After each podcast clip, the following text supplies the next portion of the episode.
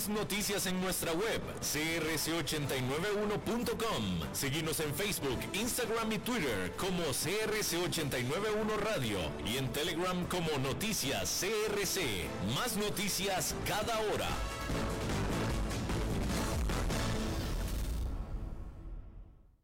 CRC 89.1 Radio y Cadena Radial Costarricense no se hacen responsables por las opiniones emitidas en este programa. Transcomer, puesto de bolsa de comercio, presenta a las 5 con Alberto Padilla.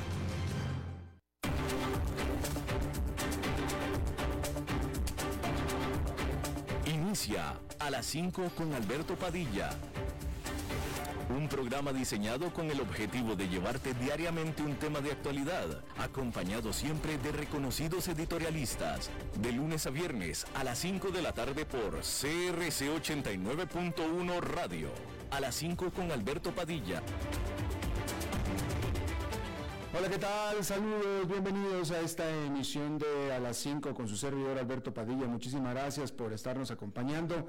Gracias por estar ahí le mando cálidos saludos desde la señal y las instalaciones de CRC 89.1 Radio en San José de Costa Rica, desde donde estamos transmitiendo hasta el punto en el tiempo y en el espacio en el que usted nos está escuchando, porque estamos saliendo en diferentes plataformas simultáneamente. Por ejemplo, estamos en Facebook Live, en la página de este programa, a las 5 con Alberto Padilla. Estamos disponibles también en el canal de YouTube de este programa Estamos también en podcast, en las diferentes más importantes plataformas para ello, Spotify, Apple Podcast, Google Podcast y otras cinco importantes más. Aquí en Costa Rica, este programa que sale en vivo en este momento a las 5 de la tarde, se repite todos los días a las 10 de la noche aquí en CRC 89.1 Radio. En esta ocasión, tratando de controlar los incontrolables al otro lado de los cristales, me acompaña el señor David Guerrero y la producción general de este programa, siempre poderosa, desde Bogotá, Colombia, a cargo del señor Mauricio Sandoval.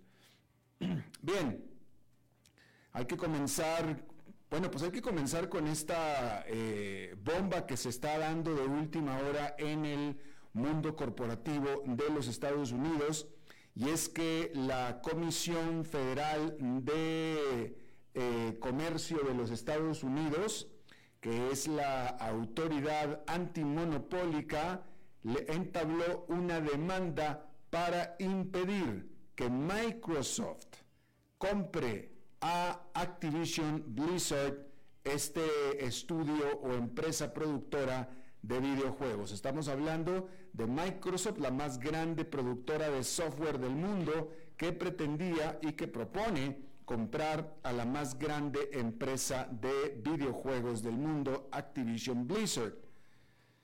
Eh, la autoridad antimonopólica de los Estados Unidos teme que Microsoft dañe a la competencia al poder o tener la capacidad de hacer que los videojuegos de Activision, como por ejemplo el extremadamente popular Call of Duty, sea exclusivamente disponible a través de la consola de videojuegos de Microsoft Xbox.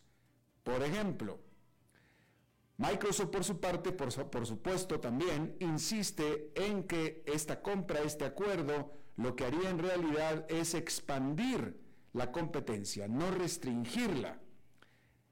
Se trata de una propuesta para adquirir Activision Blizzard por 69 mil millones de dólares, que sería la compra más grande que ha hecho hasta ahora Microsoft, que ha hecho muchas compras, pero nunca una por 69 mil millones de dólares. Por supuesto, estamos hablando de una mega, mega compra. No hay en este momento mayor información al respecto. Seguramente mañana o en la siguiente emisión podremos tener un poco más de información al respecto. Sin embargo, este temor de la autoridad antimonopólica de Estados Unidos, a como lo están expresando, de que eh, Microsoft podría hacer que Call of Duty o cualquier otro videojuego producido por ah, Activision Blizzard sea exclusivamente nada más disponible a través de, la Xbox de Microsoft, bueno, pues a mí me parece que si ese es el problema, pues eso se puede solucionar muy sencillo. Simplemente eh, obligas desde antes, es decir, le lees la cartilla a Microsoft y le haces firmar que no va a hacer eso y se acabó. ¿Me explicó? O sea, simplemente Microsoft tienes prohibido que alguna vez en tu vida vayas a hacer que ningún juego de, de Activision Blizzard vaya a ser exclusivamente disponible en Xbox. Y ya, compra, compra adelante, compra Activision Blizzard, nada más no salgas con cosas después. Y ya. Pero me parece extremadamente extremo, valga la redundancia, impedir que se haga la operación simplemente porque se tiene un temor de algo que es fácilmente prevenible. Y es fácilmente prevenible. Es más, ni siquiera habría que hacer que Microsoft firme nada, por supuesto, ni que prometa nada. Simplemente en el momento que lo fuera a hacer, en ese momento le caes encima ahí sí, le caes encima, simplemente le das una orden de que no lo puedes hacer y se acabó. Pero impedir que haga esta operación me parece absolutamente extremo y eh, pareciera que viene más apegado a la ideología, a las preferencias personales particulares de una administración Biden. Y me refiero sobre todo porque la cabeza de la Federal Trade Commission es alguien bastante, ¿cuál es la palabra que quiero usar? Bastante en contra de las empresas en general, ¿no?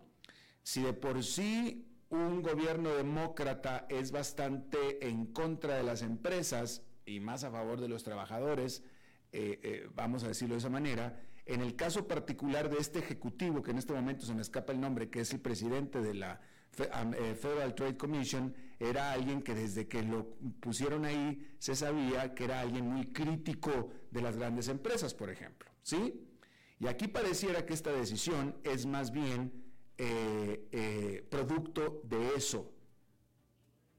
Más bien es producto de los gustos personales de quien está dirigiendo esta autoridad, no tanto por un genuino eh, tiene la capacidad de poder hacerlo, de poder hacer, que si tiene la capacidad de poder hacer que los juegos de Activision Blizzard sean exclusivos de Xbox, vaya a tener la intención de hacerlo.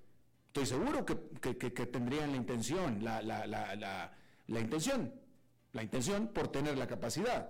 Bueno, simplemente se los impides y se acabó. Ya, listo. Ni que fuera adiós Microsoft. O sea, simplemente se lo impides. Eres la autoridad, se lo puedes impedir. Hombre, si puedes impedir que compre a todo Activision Blizzard, puedes ciertamente impedir que haga que los juegos de Activision Blizzard sean exclusivos de Xbox. Entonces, de nuevo, me pareciera que la decisión es absolutamente eh, autoritaria y extrema. Y por supuesto, que Microsoft va a apelar usando toda la capacidad legal que el dinero pueda comprar a este respecto. Pero pues, de nuevo, me, parece a mí que acabo de dar un muy buen argumento que seguramente los abogados de defensa mismos van a hacer a este respecto. Así es que vamos a ver qué es. Porque, de nuevo, pues eso es lo que hace la autoridad antimonopólica.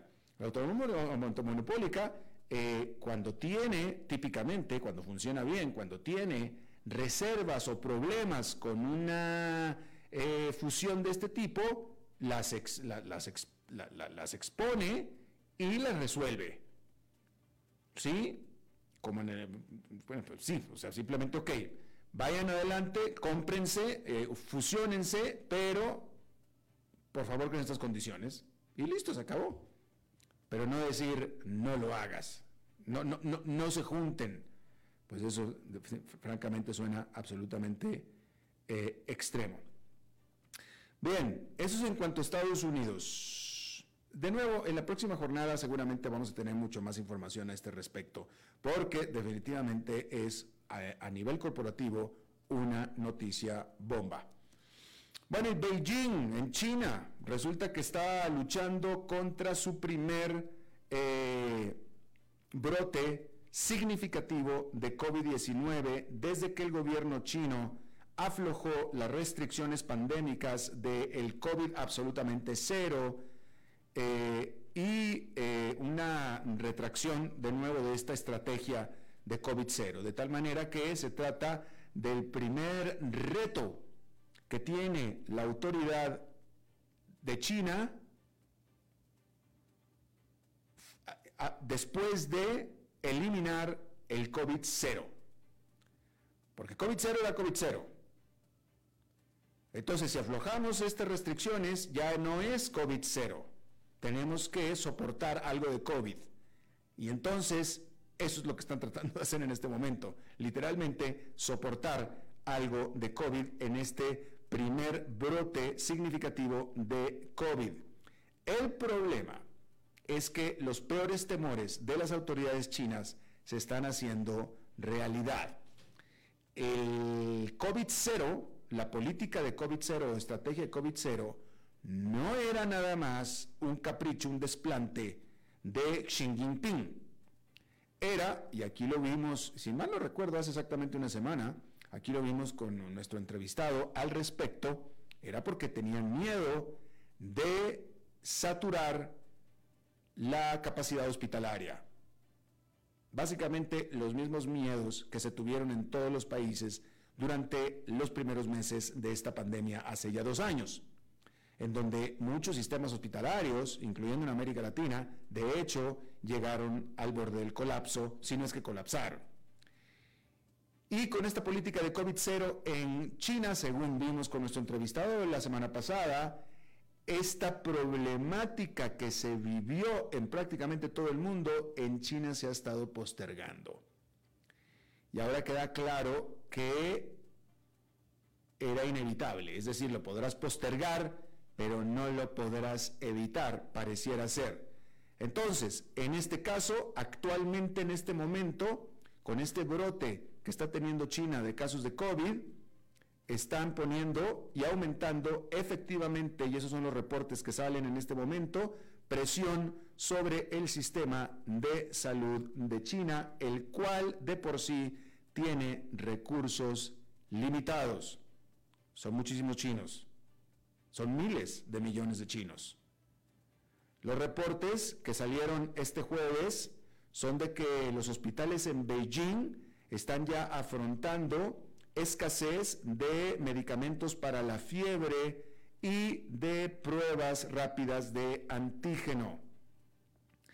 Este brote, además, podría eh, ampliarse, podría hacerse mucho más grande durante el próximo mes, durante el siguiente mes, cuando millones, decenas de millones de chinos viajen alrededor de todo el país, diseminando el COVID-19 cuando regresen a sus poblados de las grandes ciudades, en este caso de Beijing, vayan fuera de Beijing a sus eh, poblados de origen durante el nuevo año lunar chino.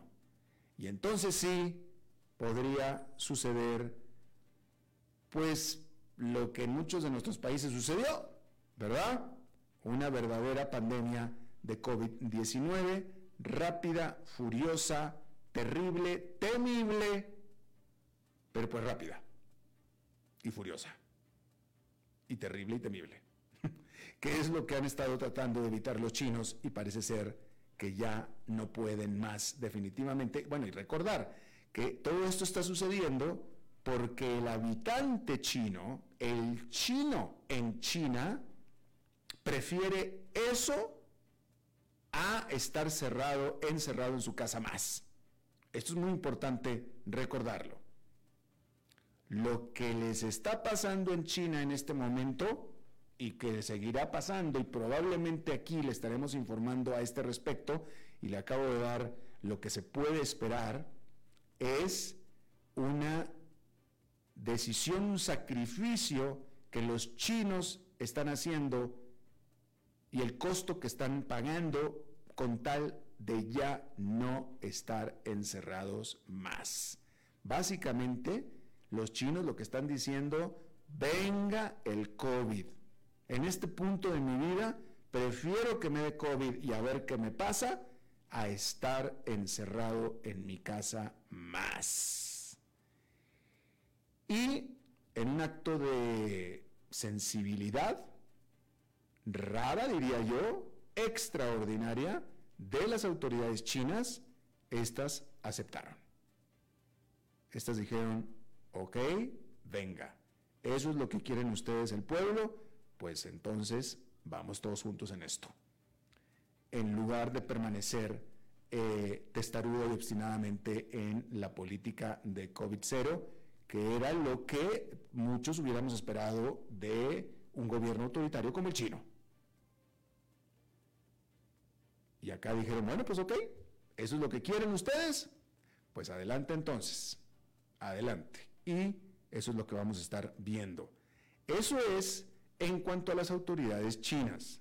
Irán está pasando por algo similar, no con el COVID, pero con algo similar y no está mostrando la flexibilidad el gobierno de Irán, la flexibilidad que el gobierno de China está mostrando. Irán no, porque allí las autoridades ejecutaron al primer prisionero que se conoce que ha sido arrestado por crímenes relacionados con las actuales protestas populares nacionales que se han estado dando en Irán.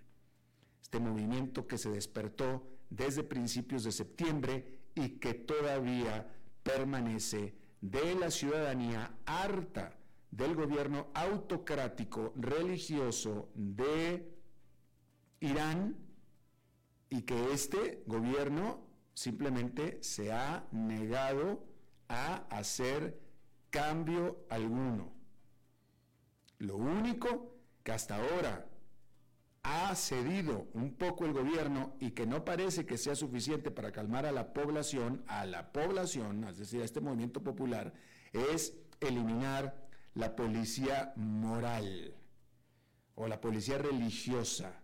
Porque resulta que en Irán hay dos policías, la policía judicial, que es la que eh, previene y vigila eh, el rompimiento de la ley, y la policía moral o la religiosa, que es la que vigila y previene el rompimiento de las reglas religiosas. Y fue esta policía la que inició todo este asunto al arrestar a esta chica, una muchacha de 22 años de edad, que la arrestó la policía moral, la religiosa, por no traer bien o por completo cubierto el cabello con el hijab o con la famosa pañoleta, como son los preceptos religiosos, porque de nuevo estamos hablando de un gobierno religioso y por eso la arrestaron. Pero ojalá y nada más lo hubieran arrestado. No solamente la arrestaron, la llevaron a la comisaría y adentro de la comisaría salió literalmente con los pies por delante. La mataron. Y eso fue lo que desató este movimiento popular de protesta que todavía permanece hasta este diciembre. Comenzó a principios de septiembre. Y bueno, el gobierno de Irán, en lugar, bueno, lo único que ha hecho fue eliminar a la famosa policía eh, religiosa. Fue lo único que hizo. Fue lo único que hizo. Pero nada más. Pero después de que eliminó, que fue esta misma semana cuando eliminó a la policía religiosa, unos cuantos días después resulta que ejecutaron a este manifestante, que era un manifestante y que fue acusado a raíz de estas manifestaciones eh, de crímenes y fue encarcelado y condenado a muerte.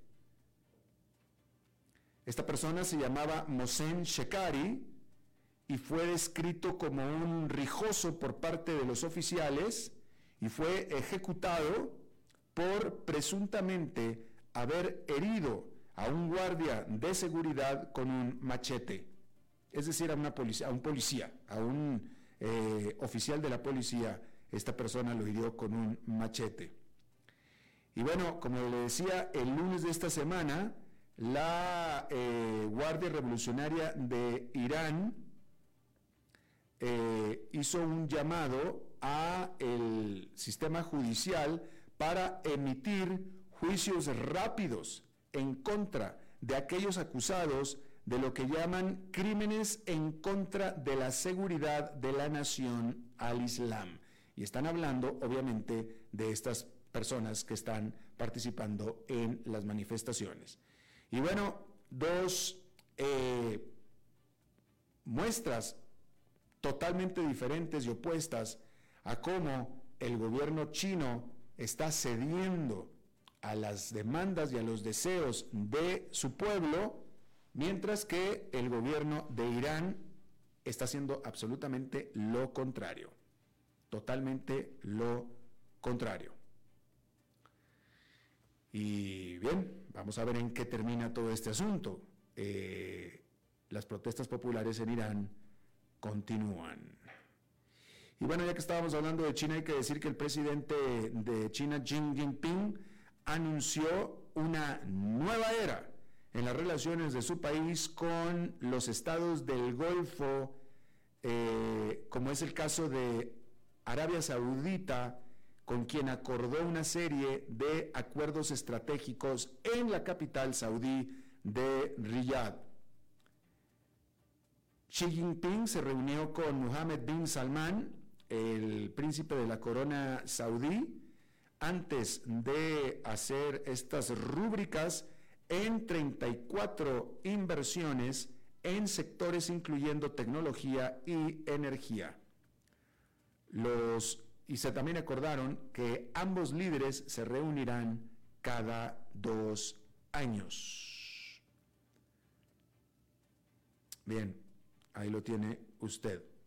Y bueno, en otra noticia corporativa hay que decir que la Corte Principal de la Unión Europea determinó que Google de Estados Unidos debe de eliminar información de su eh, máquina buscadora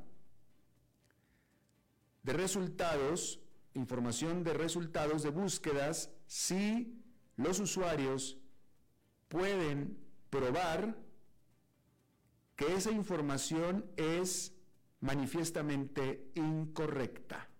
Eso es lo que determinó la Unión Europea que Google debe eliminar cualquier información que un usuario pueda comprobar que es manifiestamente incorrecta. ¿Por qué es esto? Bueno, porque resulta que había un caso en la Corte de Justicia de la Unión Europea eh, levantado por dos ex ejecutivos que pretendían y que estaban demandando a Google para que justamente hiciera eso, que removiera toda la información resultante de búsquedas con sus nombres, ¿sí? Ligadas a críticas y señalamientos que se hacían sobre el modelo de inversiones del grupo al que ellos pertenecían. ¿Sí? Y entonces, obviamente, eh, eh, eh, aquí sucede que estos dos ejecutivos estaban metidos en algún problema, ¿no? Y había acusaciones contra ellos y contra el grupo en el que ellos trabajaban respecto a las inversiones que ellos hacían, ¿sí? Y entonces, pues, se levantaron una serie de acusaciones de levantamiento de, de información falsa y etcétera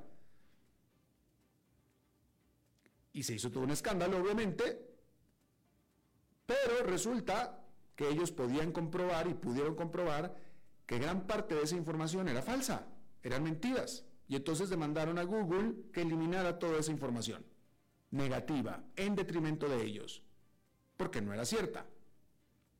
Y Google se oponía en aras de la libertad de expresión. Y bueno, la Corte de la Unión Europea determinó que los ejecutivos, de hecho, estaban en su derecho de exigir que se elimine esta información. ¿Usted qué opina? A mí me parece que efectivamente es un ataque grande, importante a la libertad de expresión. Claro, a nadie le gusta que le estén diciendo mentiras de uno, o que estén diciendo mentiras de uno, que lo injurien. Pues a nadie le gusta. ¿Sí? Pues, definitivamente a nadie. Nadie le gusta que lo injurien. Y de hecho iría más allá. Yo diría que nadie se merece que lo injurien. ¿Sí? Pero, pues también existe la libertad de expresión. Y bueno, aquí estamos en, en, terreno, pues, ah, pantanoso, ¿no? Porque si bien tú tienes derecho a que no te injurien, pues otra persona tiene derecho a opinar algo sobre ti, ¿no? O sea, pues es que es la verdad. Entonces, de nuevo, sí, hay, hay, leyes, hay leyes que previenen este tipo de cosas, o hay leyes que obligan a la réplica, o hay leyes que evitan eh, las injurias y los falsos testimonios, etcétera. Pero es difícil de pronto encontrar el punto medio en, eh, eh, en donde termina la libertad de expresión y empieza la libertad o, el derecho de la otra persona, pues de que no te injurien o que, no te, que no digan mentiras sobre ti, ¿no? Pero bueno, pues pareciera ser que la Unión Europea por lo pronto ya hizo esta determinación.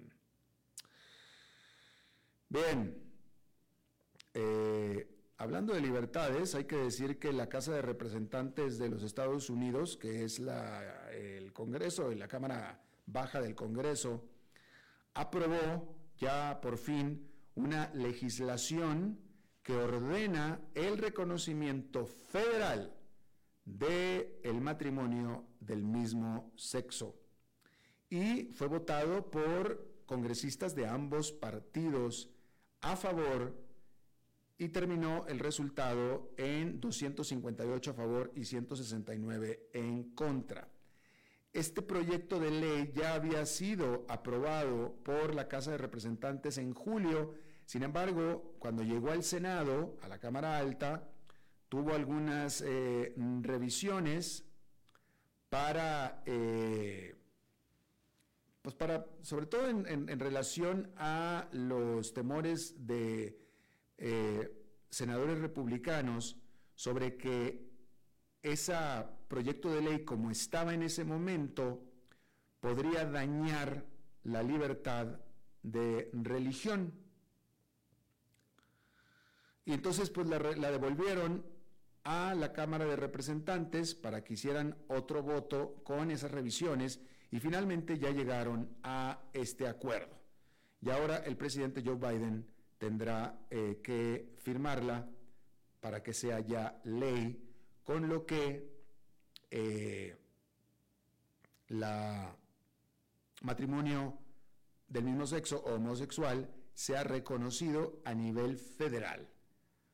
Después falta lo que haga cada estado de la Unión, pero por lo pronto a nivel federal es reconocido. Por cierto, que en otra noticia de esta misma semana a este respecto, la Suprema Corte de Justicia de los Estados Unidos estaba revisando un caso que se llegó, que se llevó hasta la máxima corte de la tierra, como le llaman ellos, la máxima corte de la tierra, la Suprema Corte de Justicia de los Estados Unidos, de el caso de una desarrolladora de páginas web, una desarrolladora de páginas web que se oponía en el estado de Colorado que ella se oponía y se opone a hacer trabajos para, bueno, porque lo que ella hace exactamente es páginas web para matrimonios, ¿sí? Que crean una página web para subir las fotos de las bodas, etcétera, etcétera. Y ella a eso se dedica, simplemente ella se niega y se, niega a hacerlo a parejas del mismo sexo porque va en contra de sus creencias religiosas. Y entonces ella, eh, pues eso, y obviamente, pues fue demandada. y pues eso es lo que está en este momento en la Corte Suprema de Justicia de los Estados Unidos. Y pues ahí está, pues el alegato es ah, el alegato es si ella está discriminando, porque la discriminación es ilegal a nivel federal y también a nivel estatal en el estado de Colorado. Y ella decía, bueno, pues es que no es que yo discrimine por discriminar, lo que pasa es que va en contra de mi libertad, va, en contra de mis principios religiosos y yo, mis principios religiosos me impiden eh, aprobar, apoyar, ayudar, eh, aprobar este tipo de cosas. Y bueno, eso es lo que se está y, pero, pues en la, en, la práctica pues está discriminando, porque pues está discriminando, ¿va? Y ahí es donde está la ilegalidad, o estaría la ilegalidad. Pero como no está muy claro, pues por eso llegó hasta la Corte Suprema de Justicia. ¿Sí? Y claro, pues entonces está el principio de que si te permitimos hacer esto, pues entonces vamos a cómo vamos a poder impedir que entonces otras personas dejen de eh, hacer trabajos a los mexicanos porque son mexicanos, o a los judíos porque son judíos, o a los musulmanes porque son musulmanes, o a los negros porque son negros, ¿sí? O a los feos porque son feos, o a los guapos porque son guapos.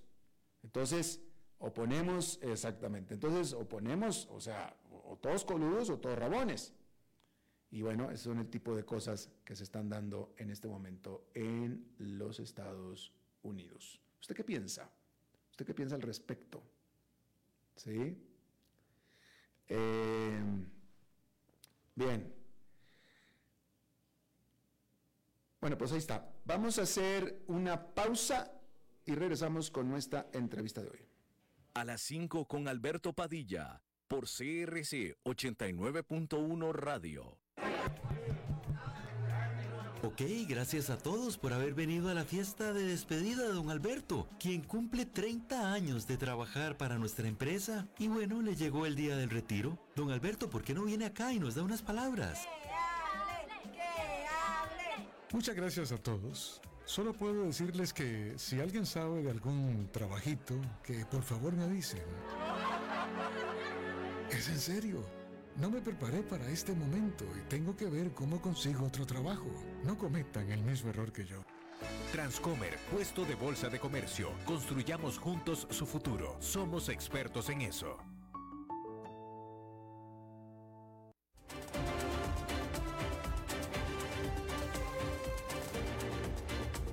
Seguimos escuchando a las 5 con Alberto Padilla.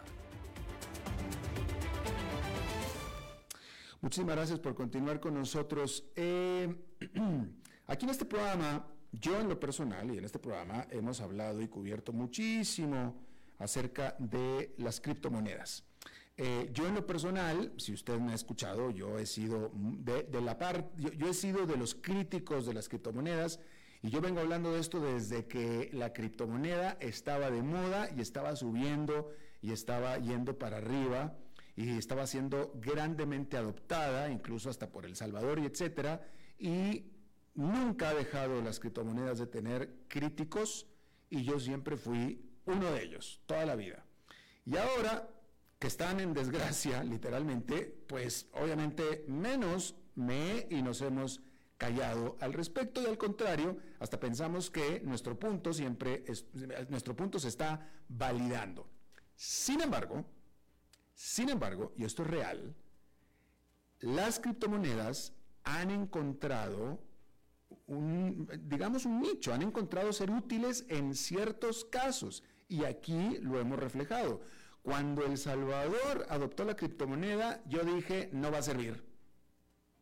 Y no sirvió. Pero también aquí le informé que la criptomoneda, el uso de la criptomoneda ha funcionado en casos de países que tienen una moneda que no sirve absolutamente para nada, como es el caso de Venezuela, aquí se lo informé puntualmente. En el caso de en Ucrania también, en los primeros meses de la invasión de Rusia, las criptomonedas fueron muy útiles para los eh, ucranianos. Bien, recientemente, esta misma semana, incluso la revista Forbes en inglés hizo un informe interesantísimo de cómo eh, también las criptomonedas han sido utilizadas en Colombia, nada menos que en Colombia. Y ahí en este reporte eh, citan a nuestra invitada de hoy, que yo le agradezco muchísimo que esté con nosotros, Carolina Cifuentes, ella es economista y analista, conocedora, estudiosa del mercado de las criptomonedas desde Colombia. Carolina, muchas gracias por estar con nosotros. Hola, muy buenas noches, muchas gracias por la invitación. Gracias. Empecemos, yo creo que quiero empezar con, con eh, como terminó el informe de Forbes, y el informe de Forbes hablaba de que llegó a ser o, o es tan popular la criptomoneda y las NFTs en Colombia que incluso bancos colombianos importantes, ayudados e impulsados por el propio gobierno, empezaron a hacer, eh, eh, a ofrecer o, armar productos de criptomonedas. si nos puedes contar en esto y cómo va esto. Listo. Bueno, eso es una prueba piloto que empezó varios bancos grandes del país junto con otros exchanges también que tienen presencia importante. Entonces, ¿en qué consiste? Esa prueba aún está como dentro del banco, es como una beta. ¿Sabes qué es una beta? Eh, no, si nos dices. Listo. Una, una beta en tecnología es cuando sacas como una nueva aplicación, pero que solo la van a probar ciertos usuarios. Y esa prueba es para ver cómo funciona, qué problemas hay, qué inquietudes tienen los usuarios, cómo lo pueden mejorar, qué servicios pueden adquirir, etc. Entonces, ahora mismo ese, ese programa está en, en, un estado beta, es decir, lo están utilizando los bancos con algunos exchanges muy importantes, pero para una cantidad de usuarios muy pequeña. ¿Por qué? Porque están probando cómo pueden hacer ese enlace entre ese mundo eh, descentralizado y el mundo tradicional de las finanzas. ¿Cuáles son estos bancos? Son bancos pues, de los más importantes del país. Eh, Bancolombia está trabajando con Gemini, que es uno de los exchanges más importantes de Estados Unidos, que es propiedad de los hermanos Winklevoss. El Banco de la Vivienda, que es otro de los más grandes del país, está trabajando de la mano de Binance, que es pues, el exchange más grande en el mundo en este momento. Eh, y el Banco de Bogotá está trabajando con Bitso, que es un exchange de México, y con Buda, que es uno de Chile. Este piloto inicialmente iba a ser por un año, pero decidieron extenderlo. Entonces todavía están haciendo esas pruebas de qué hacen, cómo hacen, cómo van a manejar los intercambios. ¿Eso quién lo está apoyando? Lo está apoyando eh, Sandbox, que es como... Sandbox es una especie de, espacio digital privilegiado, se puede decir, que crea el, la presidencia y pues Banco de la República, etcétera, y la superintendencia financiera para que este tipo de proyectos tecnológicos vayan de la mano del regulador y puedan ir de la mano también pues con las entidades bancarias más importantes. Entonces, en resumidas cuentas, eh, la superintendencia financiera, la de sociedades, la presidencia, son los que están detrás apoyando este, este programa que se, se está testeando ahora en el país. Y de dónde, eh, bueno, y, bueno, y tú nos acabas de confirmar entonces que los pilotos continúan a pesar de la debacle en, eh, en, la industria de las criptomonedas, estos pilotos continúan, los bancos no se han echado para atrás, eso continúa en Colombia. Sí, esos, esos están continuando, aún no termina. Yo creía que tipo mediados del año que viene o finales del año que viene van a estar ya terminados los pilotos. Hay buenas noticias sobre ellos y, por ejemplo, una primera gran noticia es que detrás de todo esto es crear como un, marco regulatorio que permita que esas empresas estén establecidas en Colombia, pues que las personas puedan utilizar pues, sus criptoactivos y hacer transacciones de manera legal y cotidiana y pues que esté bajo los ojos del regulatorio.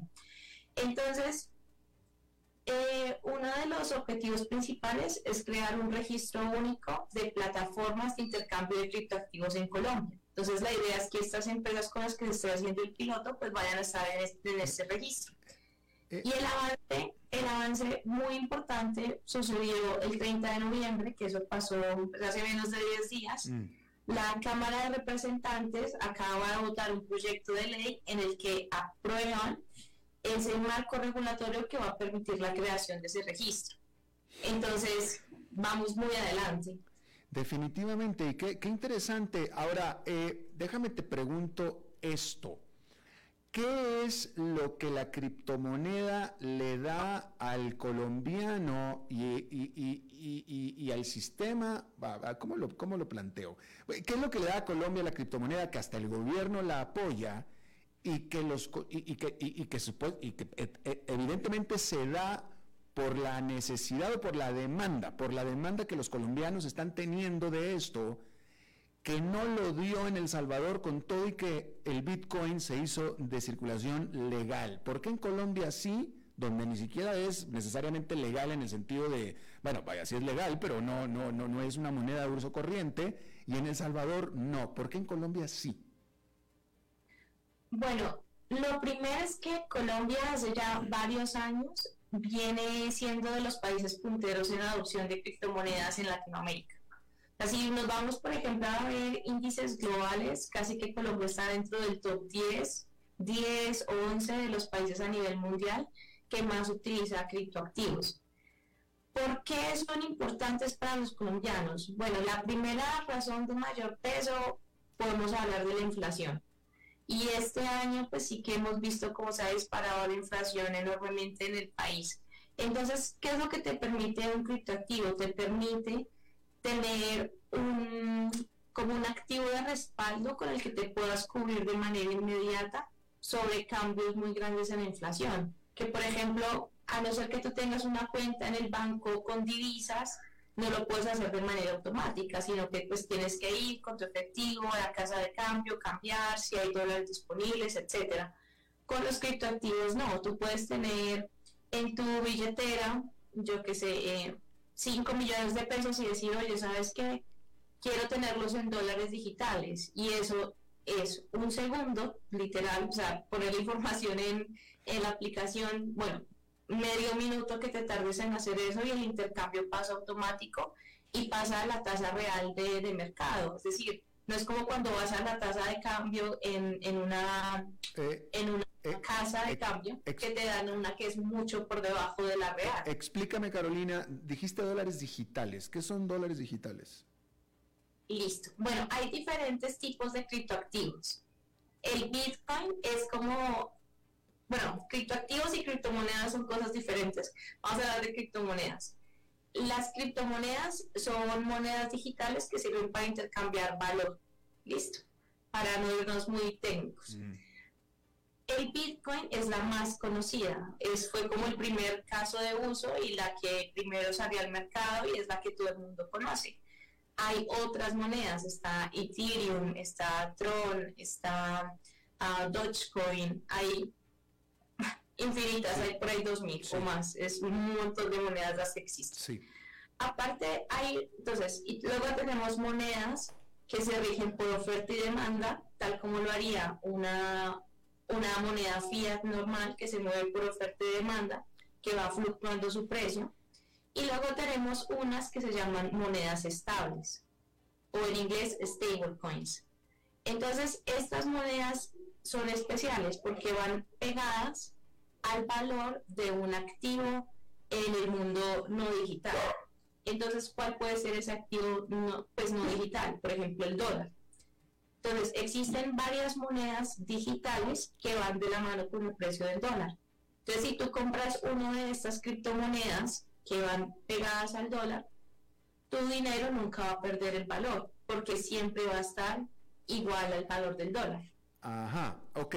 Ahora, ahora yo te pregunto, si históricamente en Colombia, como en toda América Latina, el dólar siempre fue eh, eh, el activo preferido por todos nosotros como, como para guardar valor, eh, ¿por qué, por lo que tú nos estás diciendo, de pronto las monedas estas, stable coins, pareciera que se están ganando al dólar incluso? ¿Por qué? O sea, porque por, o sea, el dólar siempre va a ser el dólar, Y, lo que hemos visto en las criptomonedas es que todas han venido para abajo, incluso algunas de las stables coins han probado no ser tan stables, ¿verdad?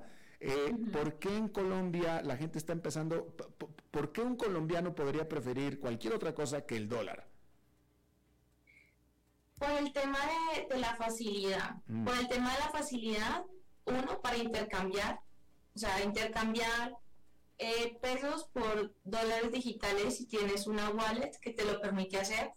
Lo haces desde tu casa en medio minuto, entonces por la facilidad, por la conveniencia. No es lo mismo que ir a tu sucursal del banco, ir a hacer la operación o ir a una casa de cambio física a hacer la operación. Entonces, ese es uno. El segundo, los costes. Cuando lo haces a través de una wallet y que haces ese intercambio, el coste es muy bajito, o sea, te pueden cobrar por esa operación 2, 3 dólares y la tasa que te dan de mercado es la tasa real de mercado, es decir, la tasa que está en ese momento en el mercado diciendo, oye, el dólar está a 4.950, esa es la tasa que tú recibes. En cambio, si tú vas a una casa de cambio física, nunca te van a dar la tasa real de mercado. Te van a dar una que está por debajo porque pues es parte también del, del negocio de ellos. Sea, si la del real del mercado está en 4.950, tú vas a la casa de cambio y te van a dar 4.700. Es decir, tu dinero rinde más. Interesante. Ahora déjame te pregunto, con toda esta debacle que ha habido eh, eh, de en, la industria de los criptomercados, de la cual eh, hemos hablado ampliamente, en Colombia, ¿no ha habido personas que han perdido su dinero? Sí, claro que sí. Mm. Han habido personas que han perdido dinero y más que bueno, hace poquito tuvimos el escándalo de FTX, imagino que estás al tanto de todo lo que sucedió con ese exchange hace poquito. Por supuesto. Y bueno, aparte de eso, también en Colombia sucede que hay muchísimas redes de, mercadeo que se aprovechan del desconocimiento de las personas y las personas acaban invirtiendo dinero allí, pero son redes que en realidad pues, son captadoras de dinero y lo que hacen estas empresas es que eventualmente acaban desapareciendo y muchas personas pierden dinero así. Pero no es culpa de la criptomoneda, es, es más bien un tema de desinformación y de empresas sin escrúpulos que se aprovechan de eso. ¿Por qué el gobierno está respaldando? ¿Qué, gana el gobierno o qué, cuál es el motivo que el gobierno esté respaldando que la gente adopte eh, criptomonedas? Impuestos. ¿Por qué los impuestos? En Colombia hay muchísima economía sumergida, hay muchísimas transacciones que todavía se realizan con, con, dinero en efectivo. Entonces, cuando las transacciones se realizan así, no hay manera de regularlas, ni de controlarlas, ni saber cuáles son los flujos de capitales que existen de verdad. Y pues si no hay información verídica, tampoco se puede, se puede poner un impuesto a ese movimiento de capital. ¿Y en criptomonedas sí?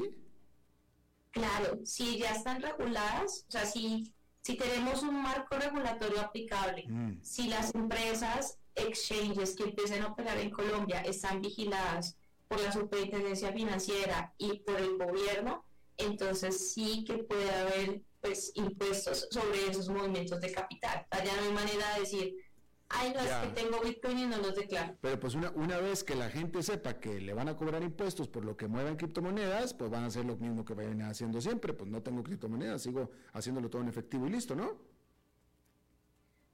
Pues eso Sí, no. Al final es decisión de cada persona y, por ejemplo, una cosa que yo he visto aquí en Colombia es que las personas tienen una aversión a declarar impuestos, la cosa más impresionante. Por eso es que se mueve muchísimo el dinero en efectivo todavía en Colombia. El gobierno obviamente quiere digitalizar y por eso también aparte de las criptomonedas está dando muchísimo empuje a los bancos digitales porque permiten que haya una, una observación, ¿no? De todo ese flujo de capital. Interesante. Bueno, Carolina, ah, dime, adelante. Una cosa es el dinero que tú muevas en plataformas que, te, que estás, que tienes un KYC, un Know Your Customer. Entonces, cuando tú estás... Ah, ¿Un qué? Un Carolina, va a ver, bájate aquí a, la, a nuestra tierra, ¿un qué? ok, bueno, vuelvo otra vez atrás. Entonces, cuando tú estás utilizando un exchange tipo Binance, eh, Buda, Gemini, eh, etcétera, para tú poder poner dinero allí digital y luego pasarlo, por ejemplo, a tu cuenta bancaria, que eso en Estados Unidos es normal. Tú lo puedes hacer en un clic y te llega dinero de, del exchange a tu banco, normal. Entonces, ¿qué es lo que sucede? Tú para poder hacer esas operaciones, primero tienes que informarle a esa plataforma quién tú eres, tienes que pasar por un proceso de verificación. Eso es el KYC. Mm. Entonces, una vez que ya regulación aquí en Colombia, esas plataformas estén eh, amparadas por un marco regulatorio, todo el que use la plataforma y haya hecho ese proceso de verificación, pues va a haber un control de todo el dinero que se mueva por ahí. Ahora, luego esas plataformas son centralizadas, hay otras que son descentralizadas. En esas plataformas no hay necesidad de un KYC, de, un, de una verificación de usuario, es decir que tendrás que declarar lo que tengas en la plataforma donde tienes tu usuario verificado, tu ID, tu cédula, todo. Pero si tienes dinero en la plataforma donde no tienes no tienes este KYC, esta verificación de usuario, el dinero que tienes ahí, pues si lo quieres declarar, lo declaras, pero no hay forma de rastrearlo. Entonces es parte de todo el tema de, de la descentralización de los criptoactivos. Ya, listo, ahora sí. Quedó claro. Carolina Cifuentes, economista y eh, seguidora estudiosa del mercado de las criptomonedas, te agradezco muchísimo hayas charlado con nosotros esta tarde. Es con todo el gusto. Por aquí siempre a la orden lo que necesiten sobre criptoactivos, NFTs, con todo el gusto. Gracias, muy amable, claro que sí. Te estaremos buscando otra vez. Bueno, nos vamos, eh, nos vamos directito, ¿verdad, David? Sí, nos vamos directo. Hoy es jueves, entonces es cuando recibimos la visita de un muy buen amigo querido de este programa, el señor Dado, el señor enfadado. ¿Cómo está usted, señor? Bien, Padilla, querido, ¿cómo has estado? Muy bien, oiga, bien, afortunadamente. Muy interesante la entrevista que acabas de hacer. Sí, ¿no? Sí, sí, me encantó, me encantó. Muchas gracias. Pero bueno, hay, creo que hay como una falla en caracterizar a Bitcoin ponerla a una misma bolsa, hablar de criptomonedas y como, como, como decir que las criptomonedas son Bitcoin, no es así, hay varias criptomonedas, unas están más expuestas que otras. Pero bueno, esa es otra historia, Padilla, no, no te quiero joder, te quiero hablar, te quiero hablar de esta situación que pasó en Perú, que me revienta, te digo. ¿Qué, qué, qué le revienta? Y bueno, lo que pasó en Perú, ah, el presidente Castillo, ahora es presidente, intentó hacer un golpe de Estado, mandando a disolver el Parlamento, y bueno, todo esto en un contexto de, actos de corrupción del gobierno, de incompetencia y de una, a ver, ¿cómo, cómo explicar? Eh, estas fuerzas giratorias que fueron sus gabinetes donde se cambiaron decenas de ministros de que el tipo asumió 70, hace 70 ministros, 70 ministros. ¿Cuánto? 70. 70 ministros. Entonces ahí tenés, Alberto, es decir, un tipo identificado con la zurda, un tipo identificado con el comunismo que ganó por 50 mil votos, pero aún así hubo mucha gente que lo votó sabiendo, debiendo saber cómo iba a terminar esta historia, y esa es la parte que a mí me revienta, es decir, cómo la gente, mucha gente vota estas propuestas, por llamarle de alguna manera, sabiendo, debiendo saber que van a terminar mal. No estamos hablando de gente que de pronto tiene poco conocimiento de la política, que puede votar impulsado por la pasión o el desencanto del gobernante actual, y bueno, vamos a cambiar, vamos a poner uno nuevo. No, acá estamos hablando de gente educada, sobreescolarizada, o sea, mucha gente con títulos universitarios y todo eso que han hecho campaña por Pedro Castillo y bueno, ya vemos cuál es el final. ¿Cuál es el final? Eh, otra vez Perú lamentablemente va a entrar en un momento así de mucha incertidumbre con la eh, presidente que, ha asumido, eh, en principio ya ha dicho que no va a llamar a elecciones en lo inmediato. Bueno, vamos a ver qué pasa en seis años, que recordar que Perú tuvo seis presidentes, es un país muy proclive a la inestabilidad política, alta inestabilidad política, pero curiosamente una estabilidad económica que es de envidiar comparándola con otros países de América Latina. Claro, claro. Oye, ¿qué me cuenta que a doña Cristina me la sentenciaron a seis años de prisión? Bueno, dicen que la justicia tarda, pero llega, si tiene una medida que va a ser apelada seguramente y va a demorar unos dos años, tres años más, hasta que agote todas las instancias de apelación, hay una Corte de Casación y después tiene que llegar a la, Corte Suprema. Pero bueno, eh, yo quiero creer que es el final también de un recorrido maldito que tuvo Argentina desde el 2003, que el año que llegaron los Kirchner al poder, primero el marido, después llegó ella, fue reelecta, el 2015 asumió Macri, y en el 2019 volvió a ganar ella como vicepresidente, ella lo designó a quien sería el candidato a presidente y ahora presidente, Alberto Fernández. Y bueno, ahí tenemos otro ejemplo de cómo, em, no sé cómo llamarle, la ignorancia, no sé qué, de mucha gente que sabe de política, que está sobreescolarizada y que aún al día de hoy la siguen defendiendo, a pesar de que se en la justicia con toneladas de pruebas de que hubo actos de corrupción eh, durante su gobierno, ¿no? Cristina Kirchner. Y bueno, todavía faltan un par de juicios más, también relacionados con la corrupción de ese régimen. Eh, ahora, es interesante porque la condenan a seis años de prisión y a no poder jamás, nunca más eh, ejercer un cargo público. Sin embargo, está ejerciendo un cargo público y está con inmunidad porque es la vicepresidenta de Argentina. Correcto, correcto. La sentencia no está firme porque según la legislación argentina, y bueno, pasan otras legislaciones también, una sentencia, sobre todo una, una sentencia de este tipo, penal, se queda firme una vez que se han agotado todas las instancias de apelación, que bueno, en este caso va a culminar con la Corte Suprema. Mientras eso no ocurra, ella puede seguir desempeñando su cargo.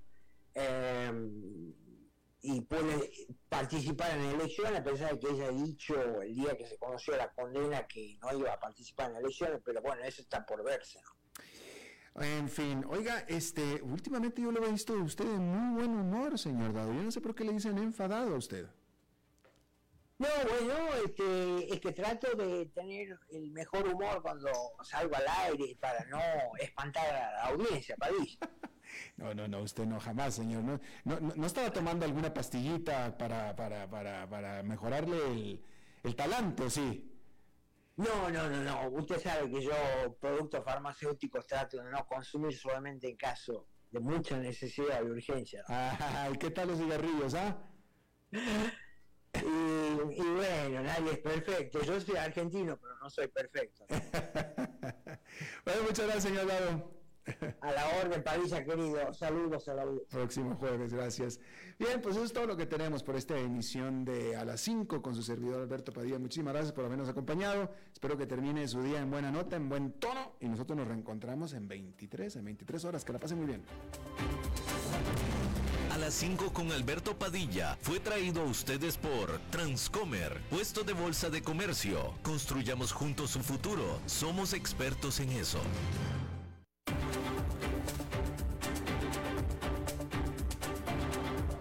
Concluye a las 5 con Alberto Padilla. Un programa diseñado con el objetivo de llevarte diariamente un tema de actualidad, acompañado siempre de reconocidos editorialistas, de lunes a viernes a las 5 de la tarde por CRC 89.1 Radio, a las 5 con Alberto Padilla.